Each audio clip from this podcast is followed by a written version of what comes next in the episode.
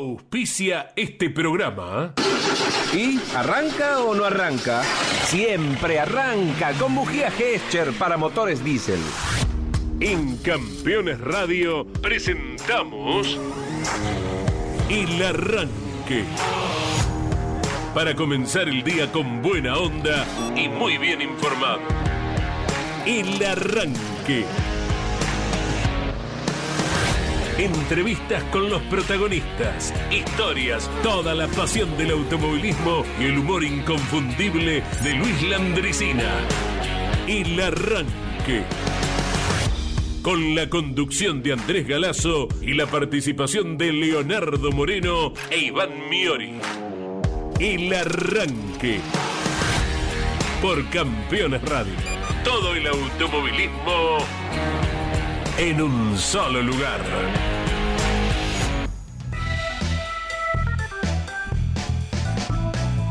Hola, hola, buen día para todos. Gracias por acompañarnos. Aquí estamos firmes a las 10 de la mañana junto a Leo e Iván y a los Claudio, eh, Nanetti en la operación y Orellano en la locución. Eh, ciertamente en la ciudad de Buenos Aires y alrededores, que es cuando sucede algo y las noticias toman aún mayor trascendencia, eh, se siente el clásico olor a los pastizales quemados de las cercanías de Rosario. Eh, la visibilidad un tanto disminuida en cuanto al, astro rey, al sol, eh, por el humo que llega con el vientito norte que está trayendo hacia estos lares el humo de estos incendios que, bueno, periódicamente se registran, a veces en las cercanías de Zárate, de San Nicolás, en las islas enfrentes a las ciudades que estamos mencionando. En Rosario había ocurrido el año pasado, ahora de vuelta. Desde los edificios de Rosario eh, se observan las llamas, claramente. Vaya uno a saber el origen, si es a nivel intencional el cometido, el motivo que pueda tener semejante daño ambiental que, bueno, se percibe claramente. Uno que no, no tiene un olfato 10 puntos, eh, mucho más eh, superada la, eh, la pandemia, ¿verdad? En su momento a nivel Claro. personal, ¿no? El olfato ha quedado un tanto distorsionado, así que nos imaginamos para quien lo, lo tiene al 100%, lo deben estar percibiendo de un modo aún mucho, mucho más fuerte. Eh, Iván, buen día, ¿cómo estamos? ¿Cómo estás, Andy? Eh, Nane en la operación. Buen día para toda la audiencia de Campeones Radio, precisamente con el arranque después de lo que fue eh, un nuevo programa de Damas Fierreras, allí en la conducción Mari Leñani, con una invitada de lujo, como lo es Marcia Urreta Vizcaya, para no solo desarrollar y comentar eh, lo que fue y lo que es su vida, su rutina, sino también como compañera de Tito Urreta Vizcaya y qué decir de la campaña de, de él, ¿no? Automovilísticamente hablando.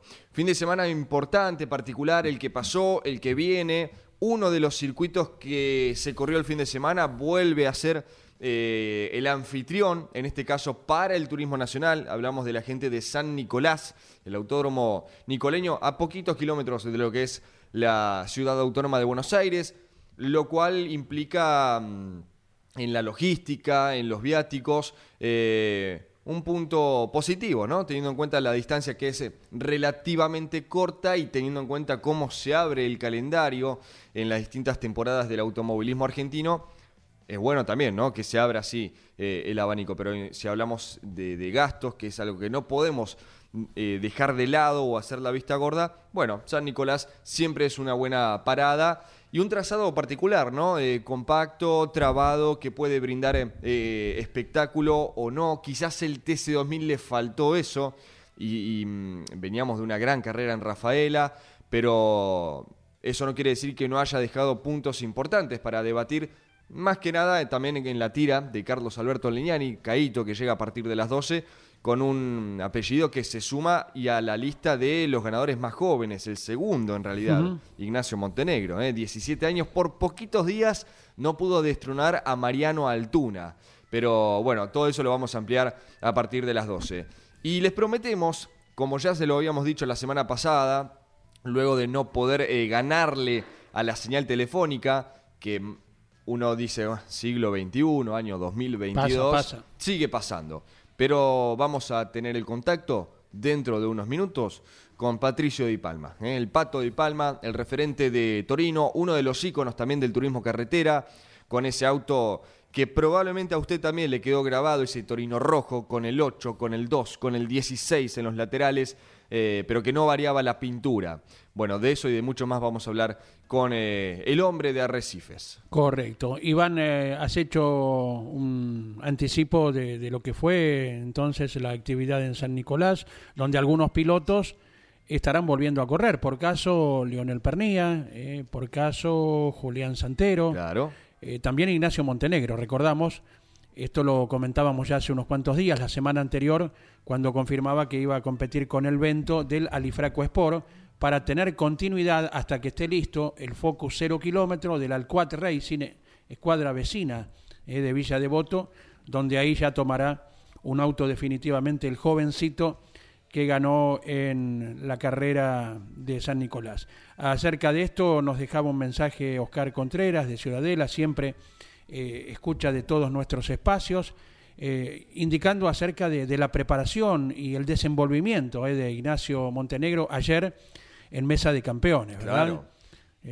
los chicos que no solo están preparados para manejar como se sabe, como lo hacen, como lo ve la gente, sino también para desenvolverse. El caso de Ignacio Montenegro y hablamos también, por ejemplo, de otro joven como Montenegro que ocupó el podio, como Jorge Barrio también. Eh, entre los dos pilotos, la suma de edades le sacan dos años nomás a la edad de Agustín Canapino, que estuvo en el medio de ellos, ¿no? Exacto, segundo. segundo puesto. Así es. Porque tienen 17 cada uno. No sé si Barrio ya cumplió los 18, ya lo vamos a, a estar eh, consultando mediante los datos correspondientes. Canapino es clase 90, eh, de enero del 90, tiene 32.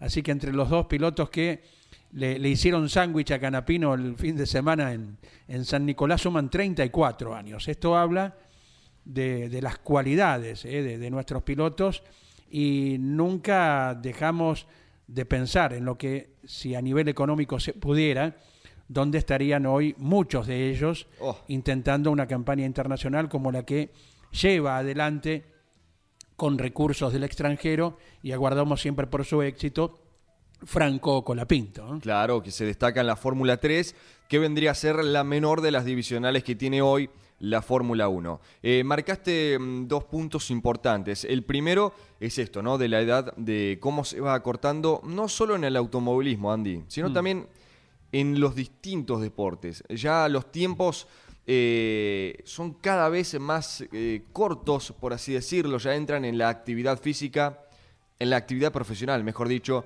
a muy corta edad, y uno lo ve plasmado en nuestro deporte, bueno, con estos chicos, Barrio, Montenegro, eh, aún así, si hablamos del turismo carretera, por ejemplo, ese récord del campeón más joven le sigue perteneciendo a Canapino con 20 años. Pero no tengamos duda de que en algún momento alguien lo va a destronar veremos de qué apellido se trata.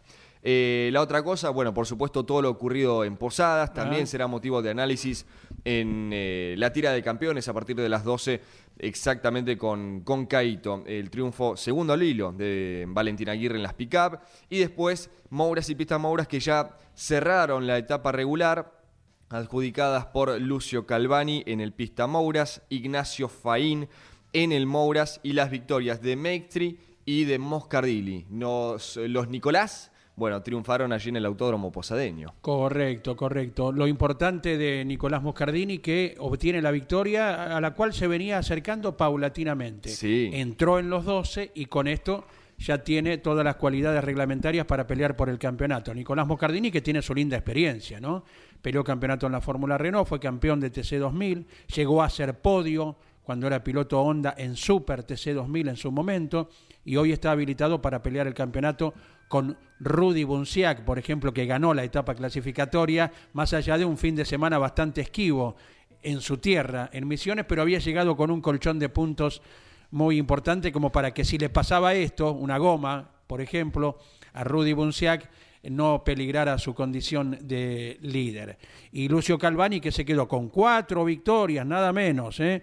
Con la etapa clasificatoria en la categoría Pista Mouras, donde no nos pasa inadvertido para nada que al fin ganó Nicolás Meitri, Claro. que tantas veces estuvo cerca y por esto, por el otro, no lo lograban La Plata. Bueno, tuvo que cambiar de escenario, ir a Posadas, Meitri ganó y ojo, también estará lidiando con Faín, con Calvani como principales candidatos, sin dejar de lado a ninguno de los que está habilitado para hacerlo. ¿eh? Y en este marco de lo que fue la primera visita ¿eh? para las eh, categorías Pickup y Mouras en el Autódromo Rosamonte de Posadas, tal como lo hicieran en San Juan Villicum, Río Cuarto en su momento. Bueno, en esta temporada suman Posadas y es un...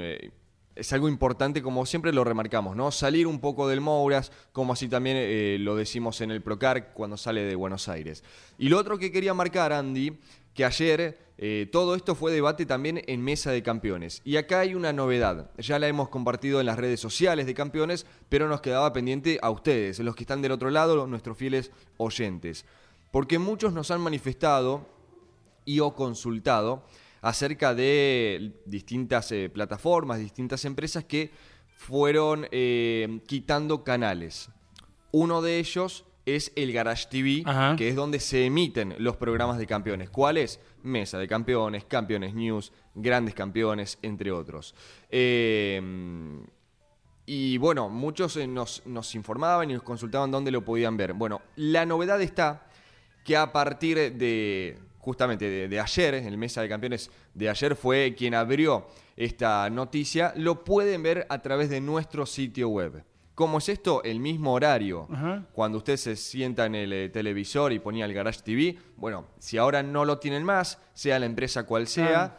Bueno, eh, entran a la computadora www.campeones.com.ar y ya les salta que estamos, eh, que se está emitiendo eh, Mesa de Campeones. Tiene que ir a la parte de, de- de televisión, es muy fácil. En la parte superior de la pantalla está dividido lo que es radio, lo que es televisión y lo que es el eShop. Bueno, en la parte de televisión directamente ya eh, está Mesa de Campeones y los distintos programas ¿no? que tenemos. Muy bien, y la nota prometida para este martes, el gusto enorme de saludarte. Patricio Di Palma, buen día, ¿cómo estás?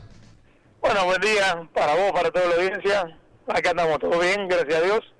Trabajando en, en alguna cosita mía y aparte eh, haciendo cosas para el toro también. Correcto. Bueno, y uno a un Di Palma tiene que preguntarle por dónde anda, porque lo podemos encontrar en cualquier lugar del país.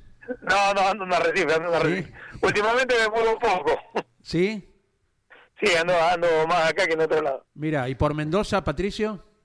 Y voy, sí, voy cada tanto, pero pero bueno, ahora con esto de que hacemos los eventos con el toro y todo eso, eh, me quedo un poco más ocupado y voy, voy un poco menos. Correcto, Pero correcto. sí, voy, voy, eh, en cuanto puedo voy. Bueno, po- podemos pasar el aviso de por qué estás eh, frecuentemente en Mendoza también, ¿no? Sí, bueno, Mendoza porque tengo las cabañas eh, en Uspallata, en Mendoza. Eh, se llaman Apo Inti. Apo quiere decir montaña Inti Sol, porque muchos me preguntan qué quiere decir Apo. Eh, montaña de Sol en quechua. Sí, sí. Eh, bueno, tengo un complejito chiquito, pero bueno, es, es un poco también el, el cable a tierra mío que voy para allá y me, me quedo con mantenimiento y, y cosas ahí cada vez que voy me quedo unos días ahí. Claro que sí. ¿Capacidad para cuánta gente, Patricio?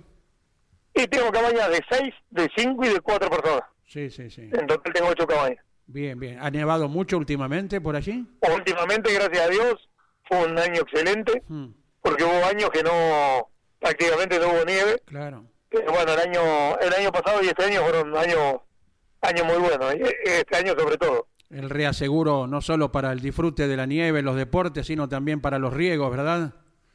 Sí, mira, igualmente a mí, vos te vas a reír, a mí me gusta más en, en verano que en invierno, pues. Es muchísimo más lindo, Mira.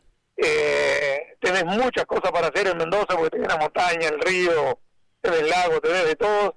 Eh, y realmente a mí me encanta, me encanta desde octubre, noviembre a, a marzo, abril, es hermoso. Hermoso porque tenés un clima bárbaro, Sí. el día se te hace más largo que, que lo normal porque son 40 minutos más tarde, se hace de noche, digamos, que acá que en la provincia, y lo disfrutas mucho. ¿Qué Argentina tenemos, por favor? Sí, un país maravilloso. Estamos hablando Lástima, con... lástima que estamos los argentinos adentro. Lástima nosotros. Lástima. Estamos hablando con Patricio Di Palma y te saluda Iván Miori. ¿Cómo te va, Pato? Buen día. Eh, teníamos hace rato ganas de conversar con vos. Eh, tantas consultas se nos ocurren también a los oyentes que ya te las vamos a, transmitir. Y a priori lo que uno piensa es que quizás, eh, decime vos si estamos en lo correcto, lo que conocemos como el Dipalma Day es lo que hoy te sigue conectando un poco con el automovilismo, ¿no? bueno, buen día. Sí, sí, sí, realmente sí. Estamos con el tema del Day con, con mi hijo que, eh, que, es uno de los que lo promociona y está con eso pleno y yo que, que armo el auto y que lo mantengo acá en el taller. Eh, fue una idea que, que habíamos tenido con mi nena para, para girar el, el 14 de junio, que se cumplía años del trasplante con ella, bueno, lamentablemente no lo pudimos hacer. Y un día salí a dar una vuelta por acá el 14 de agosto, después de la el fallecimiento de ella y bueno, me dio una gente y me dice, che, vos tendrías que hacer esto, estaría buenísimo, hay mucha gente que lo disfrutaría y bueno, un día se nos ocurrió hacerlo acá en Arrecife con 10 personas para subir arriba del auto y nos damos la plata para el hospital y de ahí dijimos, bueno, realmente se puede hacer y vamos a hacerlo y lo empezamos a hacer y, realmente eh, me desenchupo muchísimo a mí, me gusta porque me vuelvo a reencontrar con un montón de gente que, que es hincha mío, que, que le gusta el TC, que va a, va, va a, disfrutar el día con nosotros y realmente eh, la pasamos genial. Este fin de semana fuimos a, a, a Rosario y realmente la gente respondió increíble, fue muchísima gente, no solamente la gente que va a subirse arriba al auto, sino los que nos va a ver. Eh, y bueno, hubo mucha gente, me saqué muchas fotos, eh, charlamos muchísimo de automovilismo y bueno, me, gustó muchísimo a pesar de, que bueno este fin de semana tuvimos bastante mala suerte se nos rompió un motor lo cambiamos y después se nos rompió el otro así que oh. no podemos terminar de llevar a toda la gente pero por lo menos eh, disfrutamos el día con ellos ya vamos a hablar de lo que fue ese fin de semana, porque me pareció ver eh, en las redes que hasta hiciste de, de, de, cura, de padrino de una boda. Ya te voy a preguntar de eso, no me quiero adelantar. Pero, pero quiero volver con esto de lo que es el Dipalma Day, Pato. Eh, es algo eh, por demás emocionante. Pero para comentarle a la gente, entonces, ¿se realiza cada 14 de agosto? No, no, no, no. Ah. o sea, lo hacemos, lo hacemos esta vez, digo de casualidad que fue este 14 de agosto, pero ah. el auto por primera vez lo puse en marcha el 14 de agosto del año pasado. Claro, claro. Fui, salí a dar una vuelta, me vio una gente que era de de Córdoba y otro de La Rioja, pararon y me dicen, no, no lo puedo creer, encontraron el auto tuyo dando vuelta, que esto, el otro, y uno emocionado y se le caían las lágrimas y dice, no, vos esto lo tenés que hacer, tenés que intentar llevar a dar vuelta a la gente, no sabes lo que significa esto para nosotros. y, y después, bueno, mi, mi hija en un momento había pedido que a Dino que ayudáramos a, a un nene que necesitaba operarse de las piernitas, le había pedido a Dino, eh, mientras que estaba internada, y le, Dino hizo la colecta esa, y después le digo, bueno, a ver, busquemos la forma de, de a lo mejor hacer algo y empezar a ayudar a la gente con, con el tema del Torino, y de paso aprovechamos y difundimos un poco el tema de la donación de órganos con el Incuca, y, y bueno, y así se fue dando todo, y empezamos a, a hacer los de Palma de ahí, a llevar a la gente, y a disfrutar de de, un día extraordinario porque, bueno, eh, la gente que va, que se sube el auto, empieza todo desde las 8 de la mañana, 8 y media, que los esperamos ahí, desayunamos con ellos, charlamos un rato, y después tipo 10 de la mañana empezamos a girar con el auto y cuando terminamos, que lo llevo cada uno a dar una vuelta, eh, ponemos una salita nos quedamos hablando de fierro y tipo 4 o 5 de la tarde ya, ya largamos todo y empezamos a cargar y nos venimos. Excelente, Patricio. ¿Y qué modo de comunicarse eh, para la gente que quiera vivir esta tan linda experiencia? Sí, sí, realmente, bueno, todos los que van terminan emocionados, muchísima gente arriba del auto llorando. Eh, yo realmente me, me, me, me, encanta y me, me emociona yo también porque ver que la gente disfrute y que se emocione de esa forma con, con dar una vuelta conmigo en el auto, yo no lo puedo creer para mí, no sé, es algo, es algo como normal. y y por ahí no, no toma la dimensión uno de lo que significa eh, para cierta gente el auto y, y dar una vuelta conmigo en la autocarrera también, ¿no? ¿Y cómo se comunican para reservar eh, el momento? Mira, todo lo hacemos por, por el Instagram eh, del Dipalma Day. Nos buscas y vas ahí. En el momento que vamos a hacer el evento, lo comunicamos. Y, bueno, lo que pasa es que, que realmente cada vez que, que, lo ponemos son tantos los que los que se quieren subir que a lo mejor en una hora y media, dos horas ya nos quedamos sin los lugares. Porque llevo nada más que 20 personas a dar vuelta y, nos quedamos sin los lugares para, para poder subir a la gente. Pero estábamos charlando con, con Dino y a lo mejor eh, hacerlo directamente un sábado y un domingo y, y, llevar un poquito más de gente eh, y que dure un poquito más todo para, para poder atender más a, la gente que va a verla, que, lo, que hay gente que puede ir los sábados, otra que puede ir los domingos y, nos podemos, digamos, eh, interactuar un poco más con la gente, que este, este domingo realmente fue muchísima gente, fueron los, los del Club de Torino de Rosario, eh, dimos una vuelta yo con el Torino adelante y ellos atrás con, con todos los torinos, dimos una vuelta por el circuito y la verdad la pasamos la pasamos genial y la gente de, del Autódromo de Rosario que lo tiene impecable y, y nos atendió 10 puntos y se brindaron con todo con nosotros. Qué lindo, qué lindo, Pato. O sea, este fin de semana fue Rosario. ¿Ya tenés pensado eh, con Dino el próximo autódromo en el que van a organizar? Mira, eh, todavía no, la idea es hacerlo en septiembre, pero tenía que ser, eh, digamos, antes del, del 25, porque el 25 de septiembre, es aparte de ser el cumpleaños de Dino, va, va a correr una carrera, me dijo, de, de cuatro y bueno, lo voy a acompañar. Así que o lo hacemos antes de de esa fecha, seguramente primero segundo fin de semana de septiembre.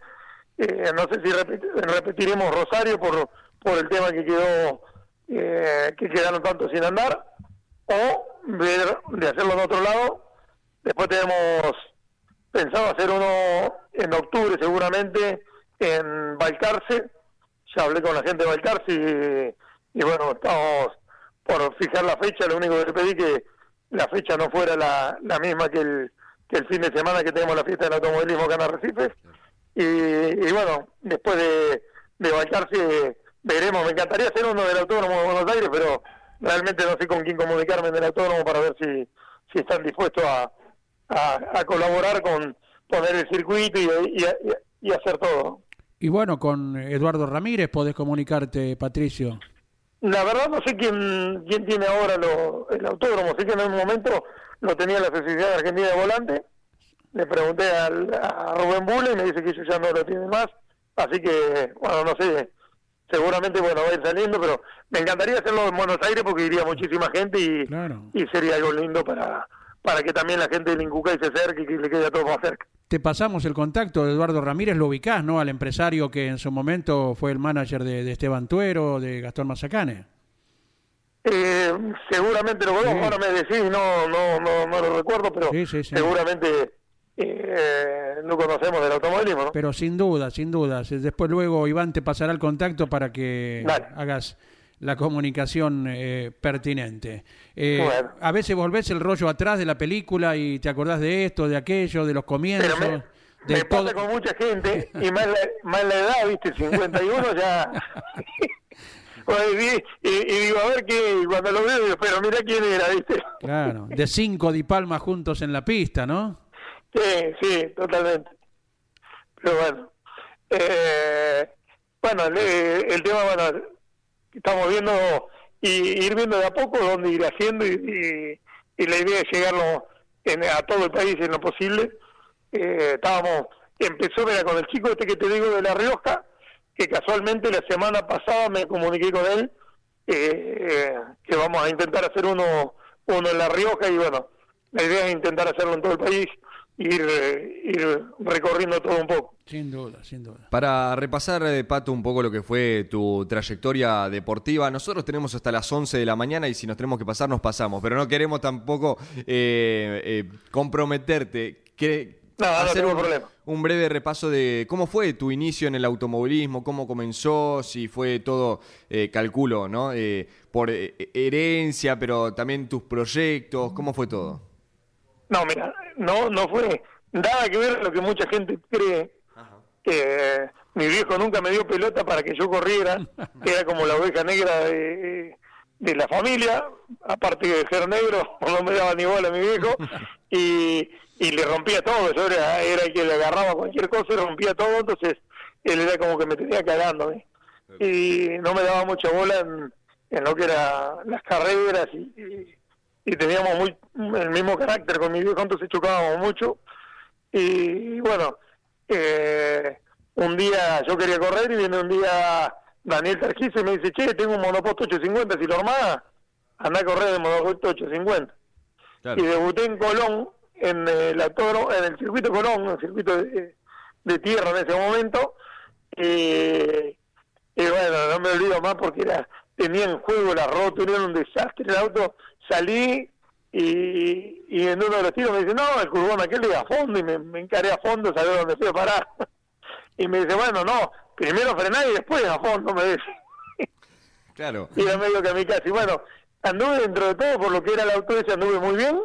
Y se embaló Daniel Tarjeta y dice, vamos a alquilar un, un auto en el Supercar. Va, en Stock Car en ese momento. Alquilamos un auto a, a, a Novak, que mi viejo corría con un auto de Novak. Yo se lo alquilé al pariente de él, digamos y debuté en, San Jorge, si no me equivoco, con, con el auto de Novak y me toqué con Bustos, que en ese momento era el campeón de la categoría. Edgardo César Bustos. Eh, me toqué y fuimos, y, Bustos llegó a, a, tocar con el auto el camión de bomberos, se bajó, me querían pelear, veníamos peleando uno de los puestos de adelante en la serie y yo, imagínate, recién empezaba y yo lo único que quería era ganar, no me importaba otra cosa. Obvio. Y bueno, después tuve que largar atrás la, la final, largué último y llegué 12 en esa carrera del debut. Después después fuimos con el auto de Rubén Andreucci, me acuerdo que fuimos a probarla a mm, la Chevy Roja, que tenía el nombre de un auto, no me acuerdo en este momento, siempre siempre me acuerdo, ahora no me acuerdo el nombre de del auto este que se tragaba a las personas, que era una película. Ay, sí, sí, lo, lo tengo, pero se me acaba de ir. Eh. Ya, ya eh, una mujer, bueno. Sí, sí, sí. Y me subo a la Chevy esa que era famosa, que andaba bien, salgo y venía hecho un loco y en la chicana de Scari freno y me paso de largo y te acordás que antes estaba la chicana que podía seguir derecho. Y había un auto que venía delante mío, claro. Yo qué hago cuando sigo derecho, veo que iba a salir adelante el auto, yo levanto, pasa el auto y salgo yo atrás. Sí y salgo cerquita el auto. Cuando paso con el récord de circuito, claro, me hacía enseña que parara. Sí, claro. Me dice, no, necesito el récord de circuito, loco de mierda, dice en la primera vuelta. Digo, no, me pasé de largo a la chica. y bueno, después corrimos a la Chevy esa roja, anduvimos bien y de ahí empezamos en el Supercar y seguimos después. Eh, tuve la suerte de correr en, con Emilio Satriano, que me llama, primero voy con el auto de, de Valdi, de Valdi, que aparte voy a decir, mira, de, eh, como es el, el de Mar del Plata, eh, que corría con el auto de IPS. Ah, eh, ¿Caparelo? Caparelo. Bueno, voy con el, auto de Caparelo y, y, iba a ir a correr Marco, se peleó con mi viejo, mi viejo me dice, bueno, anda a correrlo vos. Y fui, y clasifico bien, me acuerdo, clasifico en el puesto 12, y, en la serie nomás se me rompió el motor y no pude correr. Y me invita después a correr las dos horas a Triano, claro. que fue la primera final que corrí yo en el turismo carretera y, y bueno, ganamos ganamos la carrera con Emilio que, que ese día yo llego y bueno, no sé si ustedes se tienen que acordar que andábamos en el supercar que eh, andaba más por afuera que por adentro de la pista, pero me acuerdo, mira, en un año del supercar de 12 carreras hice como 7 pole, creo que hice una cosa así, gané dos carreras nada más. Así que imagínate lo desastroso que era corriendo, iba, quería ir a fondo todo el día, no, entendía que, que tenía que administrar el auto. Y bueno, después voy a, a correr con Emilio la carrera de las dos horas y cuando llego había cinco baberitos en el piso de las trompas, en ese momento que se usaban las tablas, Y le digo, ¿qué? ¿Trajeron cinco baberitos nada más? Le digo, yo le voy a romper uno por vuelta. No, Ah, claro. la cara de Salgo y en la primera vuelta, en la primera vuelta le rompo el babero y no me doy cuenta yo. Se lo rompo en la S del ciervo, no, no me doy cuenta, doy una vuelta, el auto iba de trompa y así todo le mejora un poquitito el tiempo a Emilio. Y cuando paro en los boxes que le había mejorado el tiempo a Emilio, no lo podían creer, le digo, ¿me sí? Le digo, va de trompa, le digo, dice, claro, si ya rompiste el babero. Ya cumpliste la promesa.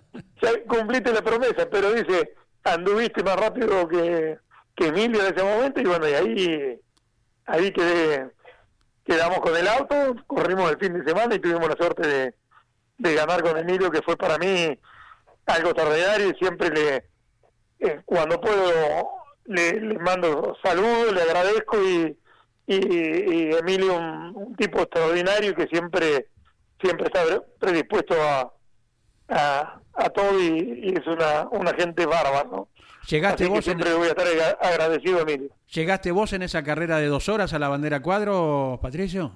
Fue así, Emilio largaba y me dice, bueno, el que más podía girar era una hora quince y el que menos giraba era 45 minutos. Entonces Emilio me dice, bueno, voy a largar yo, dice, voy a correr una hora quince y terminar los últimos 45 minutos vos. Porque no me tenía mucha fe en ese momento, ¿viste? Mira, y larga Emilio, viene peleando el puesto con Patita Minervino y con Traverso, que creo que, mira, si no me equivoco, eh, eh, con Patita Minervino corría eh, eh, Oscar Aventín y con eh, Traverso corría eh, Ángel Guerra. Bueno, y, y estaba yo tranquilo ahí en, el- en los boxes con Pablo, mirando la carrera, y pregunta por radio, ¿cuánto va? Iban 37, 38 minutos, una cosa así, y cuando Pablo le dice, dice, bueno, que se, prepare, que se prepare Patricio porque no doy más, venía cansado arriba del auto que se está muriendo, así que nomás fui corriendo, me puse el casco y entró, cuando se cumplieron los 45 minutos, entró Emilio, me dio el auto y yo, bueno, quedo tercero en la pista, paso primero, me acuerdo, a, a Guerra, que venía segundo, no me acuerdo si era Guerra o era Traverso, pero era el auto de, de Traverso, y, y después lo pasó a, a Patita, y, y bueno, ahí empecé a girar y, y el auto realmente, eh, el día de hoy que, que- que lo digo, nunca manejé un, un auto que fuera tan bien en la horquilla como el auto de Emilio. La horquilla era impresionante en lo que traccionaba y, y lo bien que iba. Y, y bueno, eh, eh, yo me acuerdo que venía y me, Pablo me decía, más tranquilo, más tranquilo, y tira menos vueltas. Y en uno de los tiros me dice, te dije que más tranquilo, Sí. ¿qué entendés? Y le digo, Pablo, vengo tirando 8-8, si tiro menos se me va a empatar una bujía, le digo. y bueno, ganamos ganamos la carrera que se, se paró antes por la invasión del público. eso. Y, y bueno, ganamos la carrera, veníamos, le habíamos sacado la recta completa, eh, el auto realmente era in- increíble como iba. Eh, y bueno, la carrera siguiente, Emilio vuelve a ganar en, en, en La Plata y fue el año que peleó el campeonato Emilio. Correcto, año 1996 estamos hablando. Exactamente, sí. Cuántos recuerdos, cuántos recuerdos que se nos vienen a, a Andy, a mí y también a, mm, a los oyentes, Pato, que nos acercan eh, también sus mensajes. De paso les recordamos el número 11 44 75 0000. Estamos hablando con el Pato Di Palma. Y por ejemplo, Julio, que es de Gualeguay, Entre Ríos, además de ya estar haciendo la fila para lo que es el acampe de- del turismo carretera en Paraná, dice... Extrañamos siempre ver a los Di Palma en pista cuando salían todos juntos. Ellos son símbolo de humildad y pueblo. Y eso era hermoso, Pato. La verdad que cuando salían los tres juntos era una postal eh, muy esperada en lo que era la previa de la final. Sí, sí, sí, sí, dábamos la vuelta a los tres. Siempre, bueno, que nos hacía renegar era un poco como siempre, mi hermano Marco, que se quedaba hasta último momento dentro de, de los boxes y, y salía faltando nada. Hmm. Y nosotros con los autos afuera con José Luis, que se nos empezaban a calentar y, y nos volvíamos locos porque teníamos que empezar a arrancar y llegaba y no él llegaba con el auto frío todavía, pero bueno, eh, cosas que, que pasaban ahí, pero bueno, son lindos recuerdos y que la gente se, se emocionaba muchísimo al vernos dar la vuelta y saludar a, a todo el público. ¿Se gastaban entre ustedes? Digo, ¿la, la competencia entre hermanos eh, existía? Es que, eh, mira, nosotros ya lo teníamos asumido que el mejor de todo era José Luis. Ajá. José. Después seguía yo y Marco, que ya sabíamos que no podía manejar ni la radio del auto porque es muy malo, entonces ya, ya con eso ya ya, ya estaba. Pero ganó Ya- 11 ya lo tenía carreras. claro. Ganó 11 carreras nada menos, Marco. Pero ganó 11 carreras porque se equivocaron mucho los otros. Escuchá, y con el auto de Satriano. Claro, claro. Hace falta decir algo más. El auto ese era, me- imagínate que gané yo, imagínate que gané yo, imagínate lo que era el auto ese. Claro. Super, super auto. Eh, Claro, un auto extraordinario. y, ah, Y las carreras que se perdió Marco con el auto de Satriano por las cagadas que hizo. Y por ejemplo, Sí. la inauguración de Olavarría cuando hacían el 1-2 con José Luis, ¿no? Exactamente, sí. Un trompo. Sí, o, o- o- unas cuantas. Sí. Esa, y, y puede seguir la, la, la- la- la lista porque hizo bastantes macanas con el auto de Pablo que la gente ya decía, bueno, ahora que gane Marcos dejate joder, ¿viste? si hay, si hay una anécdota, un video que mm, un fanático del automovilismo puede mirar una y otra y otra vez y reírse, es cuando tuvieron ese encuentro con el flaco Traverso, que dicen, eh, las Di Palma y las Paraná. rubias en Paraná. Pero mirá, yo la otra vez subí la maniobra porque en la serie yo hago la misma maniobra que hago con el flaco traverso, se la hago a Urreta. sí. y después se la se la hacemos al flaco, o sea, si vos estás mirando la serie, que yo normalmente la miraba, si el flaco la hubiese mirado, Sí. ya directamente no se hubiese abierto cuando veía que, que venía yo adelante y Marco atrás, Claro. porque cuando cuando él se le va, se abre, yo veníamos a fondo en la recta, o sea, es desacelerar nada, nada, pero nada, cosa que la rueda delantera de él le quede con, con la rueda trasera mía, ya no se puede poner atrás mío Mm. y, y no le queda otra que, que quedarse de atrás. Claro, Y bueno. sí, sí, sí, sí. Vino después todo lo que pasó. Mi hermano que se tiró como un caballo, le pegó en el escape.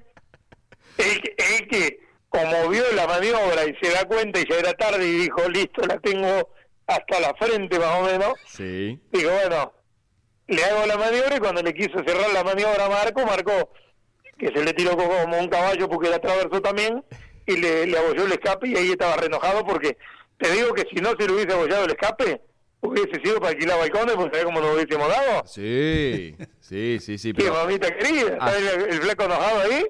hasta hoy hubiesen seguido comprando entradas para aquella carrera de, Olvídate, olvídate. de Paraná. Eh, Pero me hubiese gustado porque el Torino mío andaba bastante bien, así que me hubiese gustado mano a mano con el flaco, sí, a ver cómo se hacía. Ahí quería llegar, porque ya que lo mencionamos al flaco y vos hablabas de tu Torino, sos consciente, Pato, de que si uno de estos últimos años, ¿no? Cuando uno menciona Torinos que haya quedado grabado en la retina del fanático, tiene el violeta del flaco y el rojo tuyo, Pato. ¿Qué, qué diseño tan simple? No tenemos problema en mencionar la publicidad, Don Roque, Basali.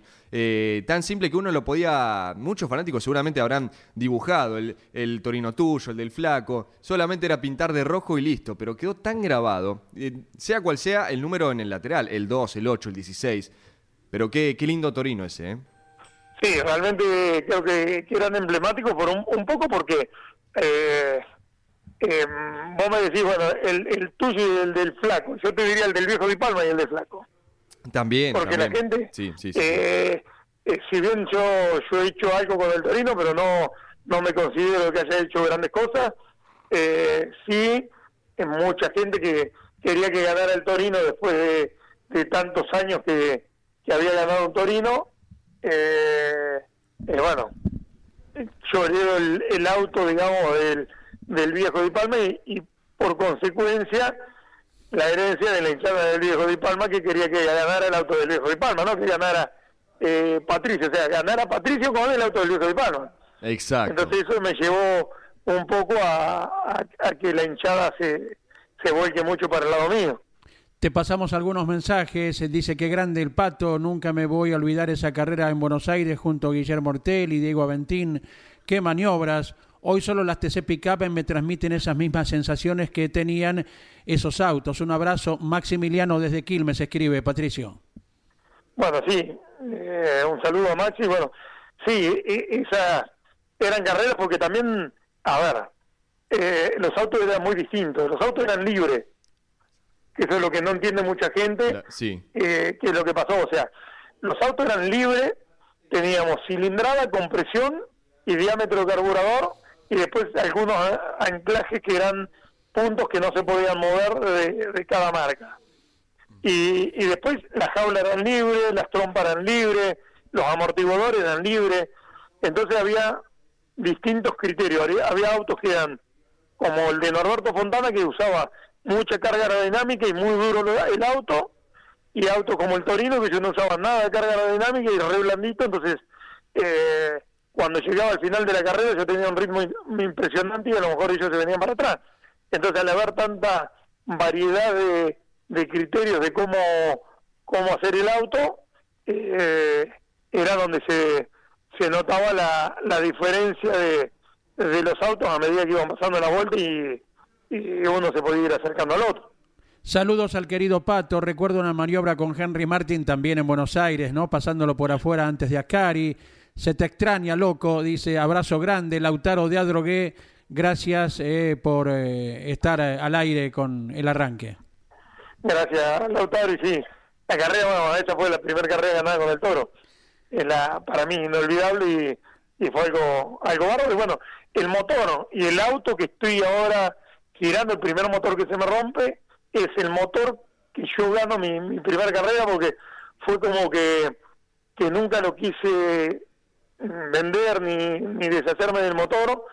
y bueno, lo único que tuve que cambiar ahora fue el block porque después del segundo de eh, se me rajó una de las bancadas y ya no se podía arreglar más. Ese, me acuerdo que yo estaba seco como lengua del oro y se había tenido un problema en el block y me lo agarra Juancito Rota y me lo arregla, me lo suelda. Y yo le digo, che, con el motor así soldado voy a andar, y pues dice, quédate tranquilo que vas a andar bien y me fui a lo del este, carburamos, hicimos todo y fuimos a San Luis, que fue en esa carrera de San Luis, vengo segundo, primero el Toto Chegaray en la serie, el Toto se le rompe algo y yo no logro esquivarlo y le pego al Toto. Hmm. y, y quedamos afuera los dos de la de la final de San Luis y me acuerdo que yo salía manejando el 11-14 que tenía yo, recontra caliente porque me había quedado fuera, y Pacho largaba primero la final. Y me quería matar porque yo digo, lo que me falta es que después de veintipico de, años que no gano un Torino, me, gane la carrera Pacho y, y no sea yo, después de haber ganado mi viejo la última carrera con Torino. Y, y bueno, me acuerdo que salgo manejando, iba escuchando por Villa Mercedes y, Pacho no sé si se pasa de largo, se, se quiera, algo le pasa, y, digo, bueno, otra oportunidad más que tengo, y la carrera siguiente fue el Autódromo de Buenos Aires, que me acompaña eh, Verdejo, que ya no hacía más carburadores, y cuando yo le pido a Verdejo que me haga los carburadores, me acuerdo que me, nadie me quería hacer los carburadores, hablé con un montón de carburistas y nadie me quería hacer los carburadores porque decían que yo no era preparador. Mira y, lo llamo Verdejo, que, que hacía años que no hacía más carburadores del turismo carretera, y me dice, no, nene, yo no, no hago más carburadores, estoy muy alejado. Y le digo, don Verdejo, yo tengo un carburador viejo que me prestaron suyo, y me gustaría que me lo haga y vamos, vamos a verlo. Y bueno, cuando fui a lo este y lo pusimos en el rolo, eh, andaba de 10, me acuerdo que el único que en ese momento, antes de ir a lo este me hace un carburador y me lo da, fue Gustavo Penine, del cual después tuve una gran amistad, pero bueno, corrí con el carburador de Verdejo porque si bien no andaba como el de Penín, eh, la carburación era en baja era muy buena y, y había sido el que primero me había dicho que me daba el carburador y digo, bueno, voy a correr con el carburador de Verdejo y gané. Ese día fue Verdejo al autódromo y gané la carrera, que le digo a Verdejo, cambiarle la carburación antes de la final y Verdejo tenía unos nervios y no quería saber nada y digo, cambiarlo, pero no me largamos en primera fila, me decía. Hmm. Y bueno, lo cambió y, y ganamos con, con el toro después de tantos años y, y Verdejo después de tantos años también sin, sin hacer carburadores y ganaron la carrera de él, ¿no? Claro, fue el carburista campeón con Angeletti en el 86, ¿no? Sí, él estaba feliz estaba feliz y, realmente eh, siempre nos seguimos comunicando por teléfono con él. Tengo el carburador de Verdejo puesto en el Torino y el, motor que gané eh, con la tapa de cilindro y todo en, en la carrera de ahí de, de Buenos Aires. Mirá, Pato, si tu Torino eh, habrá quedado grabado en el seguidor del automovilismo, del TC, que eh, la semana pasada dialogamos con Germán de la Torre. Él es eh, médico, cirujano, que corre en el Procar 4000. Y la particularidad, particularidad, se dice, está en que corre con Torino y hoy lo tiene pintado igual que lo tenía el flaco Traverso. Y ya adelantó en el arranque que para la próxima temporada lo va a pintar todo rojo igual que lo tenías vos. Mirá, bueno. Sí. Eh, sí, para mí es un orgullo. Lo vi, lo vi al auto de él que, que me decía que está pintado como el de Traverso, lo vi. Eh, está muy lindo. Mateo, cuando lo vi me di cuenta que le habían hecho un homenaje al flaco y, y me parece excelente porque eh, el flaco se lo merece por, por lo gran piloto que fue. Y, bueno, está bueno hacerle homenaje a la gente en vida. Eh, fue una de las cosas que me motivó también a hacer a mí, presentar un, proyecto para declarar ciudadanos ilustres eh, al, al, póker de haces. Y, bueno, lo logré hacer antes de que, de que el ruso nos dejara. y bueno, para mí eso fue un orgullo. Correcto. Eh, papá Di Palma, Pairetti que ya se repone en casa. Ayer avisó por las redes, eh, y el Mato. Eh, García Veiga y, Marinkovic, justamente con, con, esa iniciativa fenomenal de tu parte. Un abrazo a la familia Di Palma y, al Pato, eh, que tuve el gusto de conocerlo cuando festejamos en Arrecife los 25 años de los Torino en Nürburgring. Nos recibieron a todos como si estuviéramos en familia, escribe el cocinero de Santa Clara del Mar. Mira, bueno, cuando vayamos a Santa Clara tenemos donde comer, entonces. Sí, sí, sí, sí. Eh, Pato, en el cierre, te devuelvo a lo que fue este último fin de semana en Rosario con el Dipalma Day. Y ahora sí, comentame cómo fue esto de presenciar eh, pedido de matrimonio, eh, hiciste de, cura, de padrino, ¿cómo fue eso? Mira, el Dani Bujía es mecánico de lancha y lo conozco el año pasado, pero porque bueno, yo con lo de mi nena, yo tengo una, hacía años que, que yo quería restaurar la Mark II que era de mi viejo. Eh, y bueno, caigo a verlo el Dani Bujía, que es mecánico de, lancha, y le digo, mirá, no tengo un mango, pero quiero restaurar la lancha del viejo, me van a ayudar un par de, de, amigos en indicarme todo lo que es la restauración de fibra y todo lo demás, pero eh, ando buscando un motor usado que tengan por algún lado o algo, dice, y, bueno, caí ahí, me hice muy amigo, eh, empecé a restaurar la lancha y, el loco me dice, che, eh, él había tenido problemas de salud, eh, tuvo, tuvo un infarto que, bueno, gracias a Dios salió y, y la pasó muy mal y dice, me quiero volver a casar con mi señora, me dice, después de que yo me caso con mi señora en enero. No, antes, antes me dice, antes de eso, en, en, en diciembre. Me dice, yo también me quiero volver a casar con mi señora. Ay, dale, qué bueno, loco, le digo que te... Me dice, sí, dice, pero quiero que me case vos. No. Pero Dani, vos te volviste loco si yo no soy cura. bueno, pero quiero que me des la bendición vos. yo me empecé a reír. Y bueno, y empezamos a decir, bueno, a ver cómo lo hacemos. Y se vino él a Bondi Palma de ahí, al segundo, que hicimos acá en Arrecifes, lo vio y me dice, me tenés que casar acá. Yo lo voy a traer a mi señora vestida, le vamos a decir que me voy a sacar fotos con el Torino y que lo vamos a subir en el, en el casamiento, porque él le dijo que se iban a volver a casar, pero no le decía ni cuándo, ni cómo, ni nada, y la trajo engañada con los hijos. Y, y bueno, eh, me, me, hizo hacer que lo case. A ver, pude decir dos palabras y ya se me quedan en el aire, me primero que yo, ¿viste? Y, y bueno, y el Dani se emocionó, le, eh, le volvió a, jurar amor eterno adelante mío, así que le digo, bueno, te casé yo, así que ahora te puedo, te lo puedo anular si querés.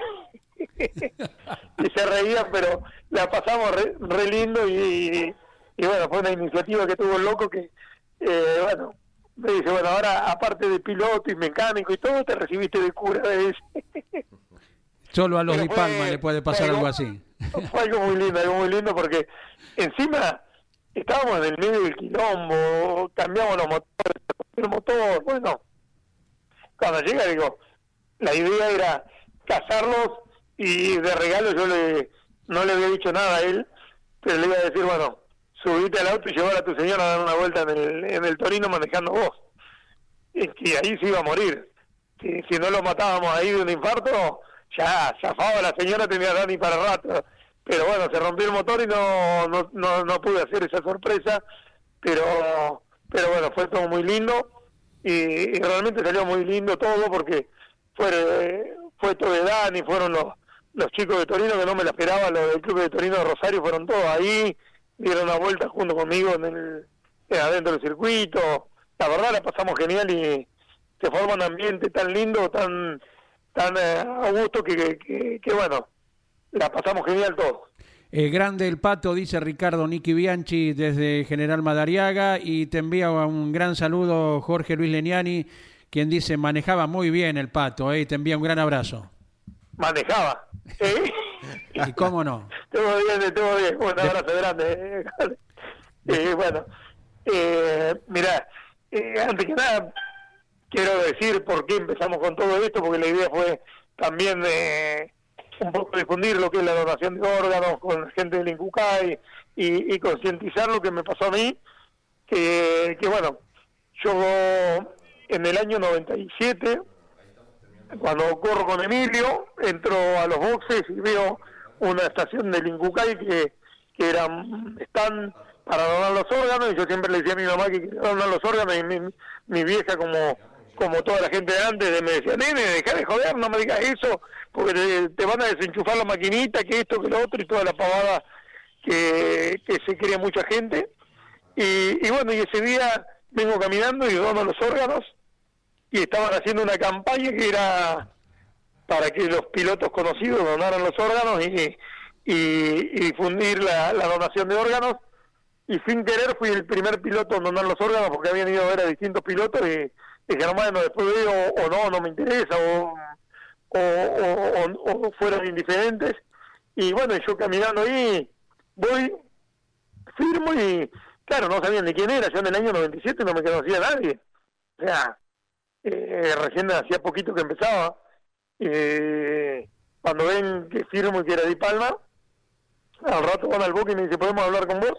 Y, y terminan con que me cuenta que fui el primer piloto en donar los órganos y de ahí me empecé a relacionar con el Incucay, siempre llevé una calcomanía del Incucay en el auto y, en el año 2000, el 27 de octubre del 2000, cuando yo debuto en el 9 de julio con el Torino, eh, el día de cumpleaños de mi papá, ellos van al autódromo y me regalan una placa, la gente de Incucay por haber sido el primer piloto en donar los órganos.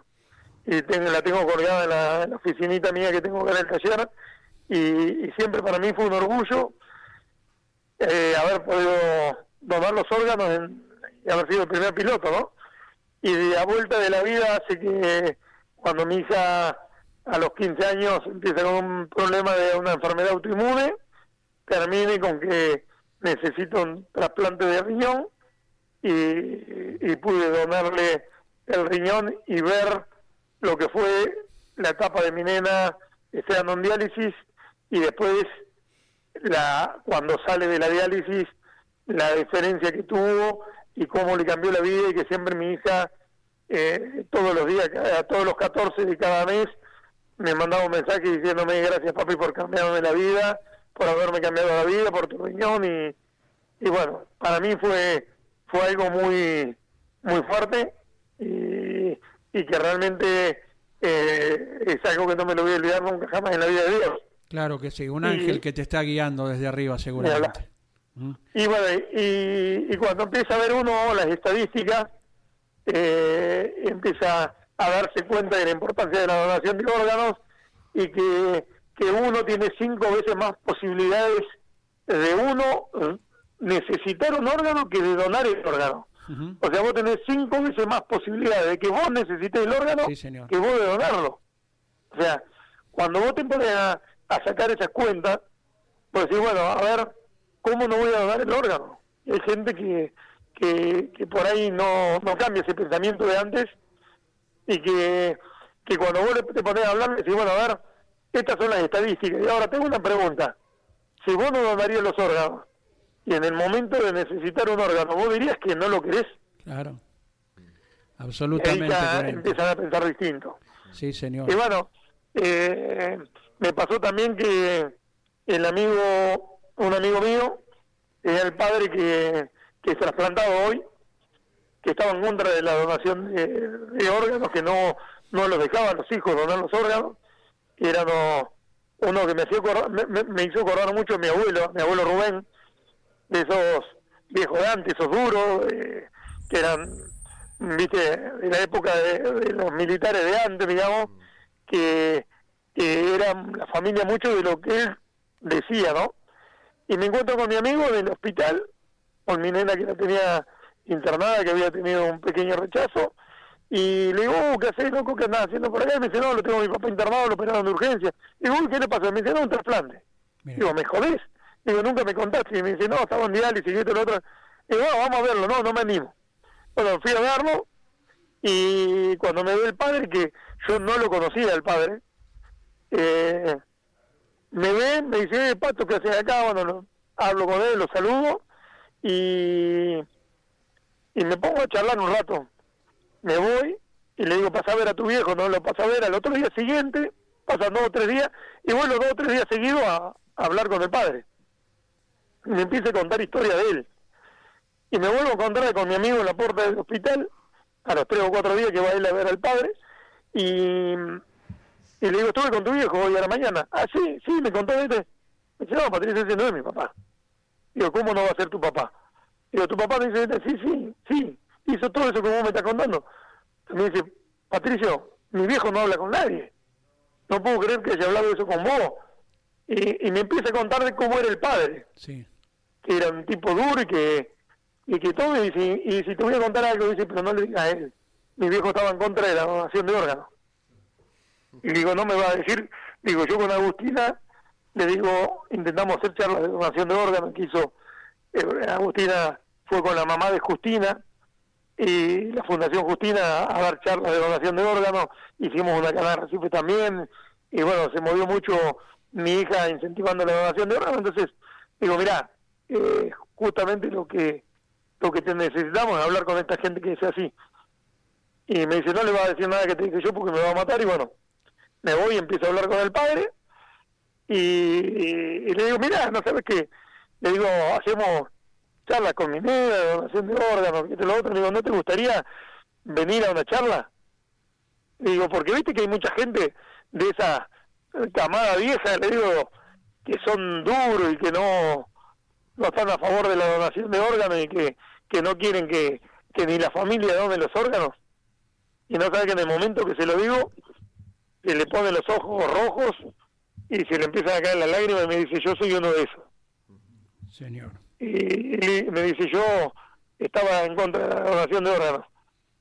Y lo miro y le digo, bueno, viejo, le digo, son lo que necesitamos. A ver, necesitamos gente como vos que diga realmente lo que le pasó y lo que te cambió la vida con la donación de órganos. Y, y bueno, se sumó un poco también a, a todo esto que hacemos nosotros y, le cambió el pensamiento, le cambió el pensamiento y, me dice, yo no puedo creer de, estar en diálisis porque cuando ve los familiares que tienen a, alguien en diálisis, que no, no son pocos, son como 8.000 o 9.000 personas continuamente en diálisis en Argentina, eh, saben lo que pasan, los que me están escuchando saben lo que les pasa, saben que salen de, de la diálisis y salen destruidos muchos, y que que cuando tienen el, el trasplante de, riñón les cambia la vida por completo. O sea, es algo increíble, vuelven a, a sentirse con energía, eh, tienen esos tres días a la semana que tienen que ir a, a diálisis y estar enchufados a una máquina que no empiezan a tener libre, porque entre que van a la diálisis, el tiempo que les lleva estar enchufado con la máquina va a salir son ocho horas y que lleva el día después de reponerse, eh, les cambia la vida, les cambia la vida por completo todo y yo lo vi con hija.